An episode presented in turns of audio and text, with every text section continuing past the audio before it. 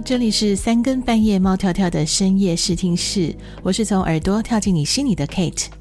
在这个全新的单元呢，Kate 不定期的在深夜和你一起追剧、看电影，聊聊生活和心情。你也睡不着吗？就来陪 Kate 一起挑支影片，边看边聊吧。今天深夜试听室要挑的是哪一部呢？嗯，Kate 因为觉得最近怪怪的，不但衰事连连，这几天呢三魂六魄好像也走散了几个，反正就是整个就不太对劲。那我就在晚上，呃，在 Netflix 的那个片单里面呢，就随机的挑到了在二零一九年上映的电影《第九分局》，你有看过吗？看到演员名单以后啊，哇，还蛮惊讶的，有谁呢？嗯，光说男主角好了。邱泽，哇哦，还有彭佳佳，还有呃温贞菱，还有隋棠，哎，哇哦，当年影帝影后这样的卡司还蛮强的哦，就连配角，比如说一开场没多久就挂掉的马里欧啊，嗯，还有好几位哦，都是现在戏剧或是电影当红的演员哦。嗯，Kate 后来很好奇的就调出当年的新闻。然后上面是说啊，邱泽为了这部电影做重训练拳击，所以电影里面的武打动作都是他亲自上阵。诶，这样还蛮吸引人的，难怪上映第一周啊就获得票房冠军。嗯，好，今天深夜试听室我们要看的就是它喽，《第九分局》。第九分局是一个虚拟的警政单位。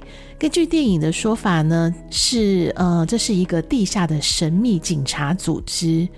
那男主角邱泽饰演的是一个有灵异体质的菜鸟警察陈家豪，然后大家都叫他阿豪。他非常的有正义感，不过因为他有阴阳眼哦，所以常常因为分不清楚是人还是鬼，所以就一直都出乌龙。那这个天兵阿豪呢，在一次出勤中啊，发生了意外，一不小心啊，就让他的学长因公殉职了，他就只好被迫离开警局。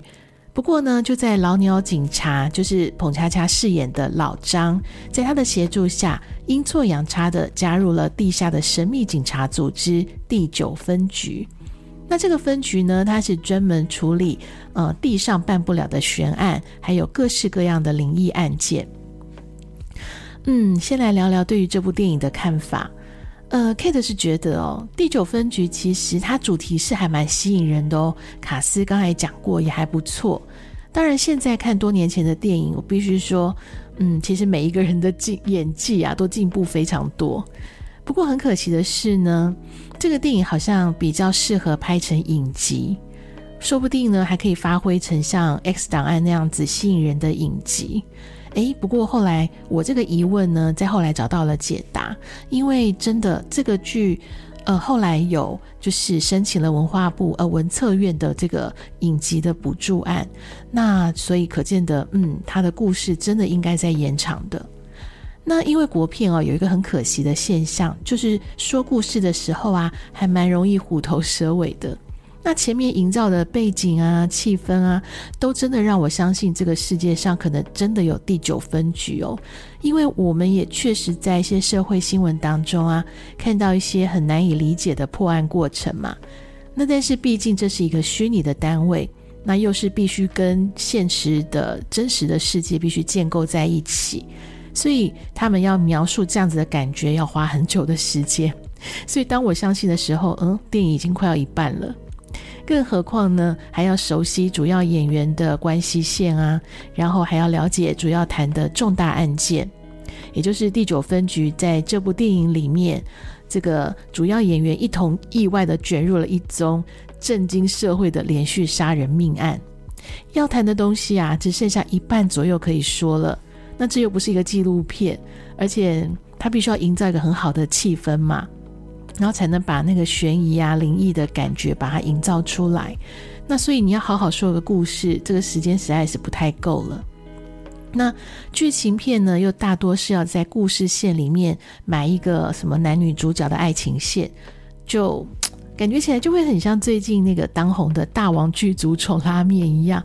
你可能真的每每一个呃组合的材料都很美味，但是只能说是组合而不是融合。不过还是要提一下啦，这是二零一九年的电影，因为现在的国片啊，叙事就比较少这样的现象了，就也没有像以前那么急着想要把一个故事说得很大很大，而是越来越多把小题大做，然后把故事说得清楚的，什么都想说一点呢，就什么都说不清楚了。这是国片嗯过去长期以来很奇妙的一个叙事的问题。那这也是为什么有人会说好看的好像都在预告片里面了，因为一段一段的看啊都很精彩。所以如果有可能，我真的很期待第九分局拍成影集，说不定真的是能够成为像《X 档案》那样子吸引人的作品哦。好，三更半夜猫跳跳的深夜视听室第一阶段先聊到这里。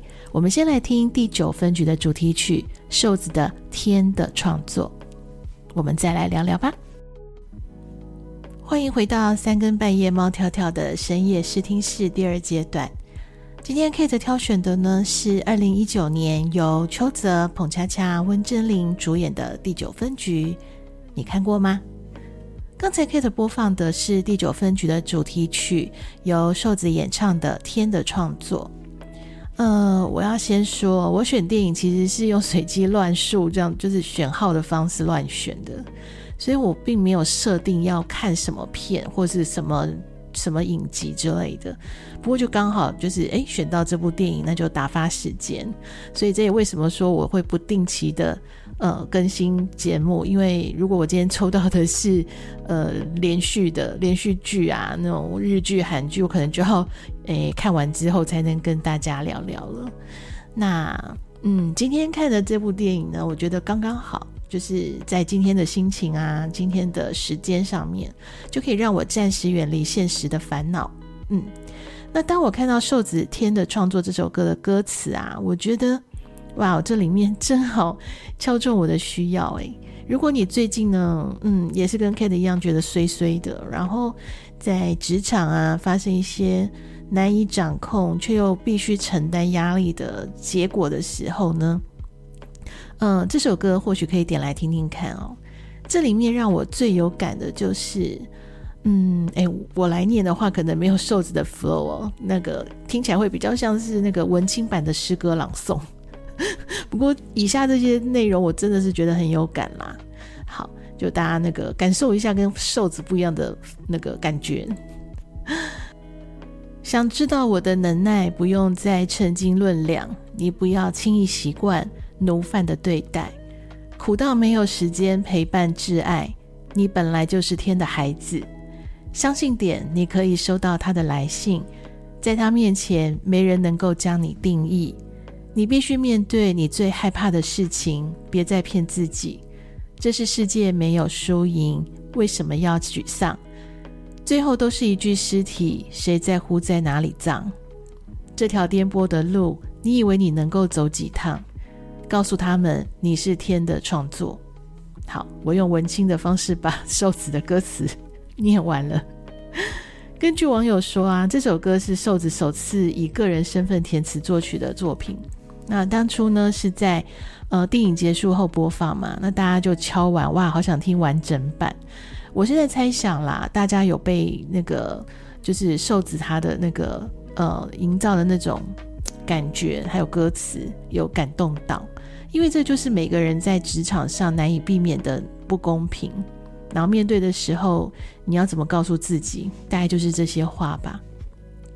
那瘦子唱出了大家对于社会规则啊，或是职场的不平，还有就是鼓励大家千万不要放弃希望，也不要浪费了自己的天赋和能量。我们每个人都是上天的创作，我们都是独一无二的。只要尽力，没有对不起谁。那些看不懂的是他们没有眼光，没有福气。诶，这样想会不会好一点呢？很阿 Q 哈。好。在第九分局里呢，邱泽的造型是很重的刘海压在前面，然后把他的帅度降低了很多，看起来就戳戳呆呆的。不过我对于这位菜鸟警察的人设啊，觉得还蛮感动的。嗯，菜鸟警察阿豪，他明明就知道他有阴阳眼，他不适合当警察，但是他从小就是立志要做个警察呀，所以一路呢就靠着信念还有梦想前进，然后也真的顺利。做了这份工作，但是怎么会发生那种一堆的鸟事？就好像他没有能力做这件事一样。可是他从小就立志啊，而且满腔热忱，又努力付出，他真的不是一个好警察吗？会不会只是他没有被放对位置呢？又或者是组织制度让一个真正有热血的人反而无法发挥呢？甚至啊，还要被迫离开他最爱的工作环境，这其实是蛮蛮残忍的。看到这个人设的时候啊，Kate 其实就在想，嗯，到底一个满腔热忱的员工对企业来说重不重要呢？不过说实在的，热忱有谁看得见呢？就像歌词说的吧，想知道我的能耐，不用再称斤论两。另一个想要谈谈的就是啊，嗯，当你面对无法解释的现象时候，你会怎么看待呢？那我说的其实就是两个字啦，灵异。听说第九分局当初在塑造台版的驱魔警探这个这个感觉的时候啊，在拍摄的时候，那个气氛的营造是真的会连演员都会怕怕的，甚至好像还真的发生一些奇妙的事情。无论你信或是不信哦，捧恰恰这个角色出现的时候，就唤醒大家对于呃什么《玫瑰之夜》啊这样的节目的开始哦。一连串灵异类型作品的这个记忆呢，嗯，如果你有经历过像《玫瑰之夜》啊、什么台湾灵异事件啊这些，这些不论是综艺节目还是影集，甚至说呃这几年跟灵异相关的电影，啊，大多会有不错的票房。那最重要的原因，其实就是因为它贴近了台湾民间传说，还有一些习俗。那当然，如果我们也和邱泽饰演的警察阿豪一样哦。一天到晚啊，虽事连连，我们是不是能够接受现实呢？当我们被一堆不是自己可以控制的事情啊，给一次一次又一次的击倒的时候，啊，一定很难避免就会怨天尤人嘛，也或者会跑去拜拜啊，改运啊，或是觉得想要用各种方法去驱邪等等。可是如果你这些都做了，你还是很衰呢？尤其啊，相信有些人会发现哦，社会中的小人啊，其实是比看不见的小鬼更难防的。他们可能会用权势、制度，让你必须去屈服。所以呢，或许邱泽这个角色啊，可以给我们一个很好的启示，就是呢，当我们怎么做都不对的时候啊，不如就放空，然后就接受当下的每一个可能。比如说阿豪就会遇到阿老张啊，然后就加入了第九分局啊。然后就发挥天赋，诶，就把劣势变成优势了。当然不是每个人都可能把劣势变成优势啦，但是至少啊，我觉得是不要一直处在一个不好的磁场里面太久，因为你一直把自己困在那个泥巴里面，并不会变得更好，你只会被困得越来越无力了。嗯，Kate，我是一个不喜欢自怨自艾的人啊，我觉得。嗯，蹲下来一直哭，一直抱怨，你只会白白耗掉力气，浪费时间，错过机会而已。我自己会用的方法，可能就像现在一样啊，我心情真的很糟，然后很很想骂脏话的感觉，连说什么做什么都，反正就觉得很不顺。那这时候你就不如把自己放在一个安全舒适的地方，记得一定要在安全的地方哦。然后呢，甚至也先不要再找朋友抱怨了，因为那只会让一些负面情绪不断不断的回旋，甚至朋友也会觉得很不爽嘛。你你一直讲一讲，我也有我的烦恼啊，然后最后就造成更不好的事情发生了。所以啊，嗯，我觉得。呃，因为这样的事情其实一生中也遇不到几次啦。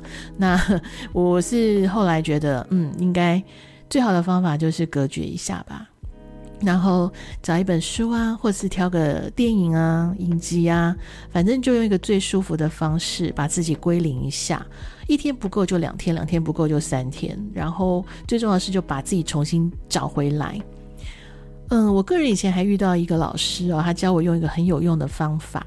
就是呢，当你觉得你好无力哦，好像全世界没有人在乎你的存在，没有人，嗯、就是你求救没有人要理你的感觉的时候，当然你会对自己的存在价值会产生怀疑嘛。可是你不要忘记了，全世界最爱你、最爱你的就是你自己啊。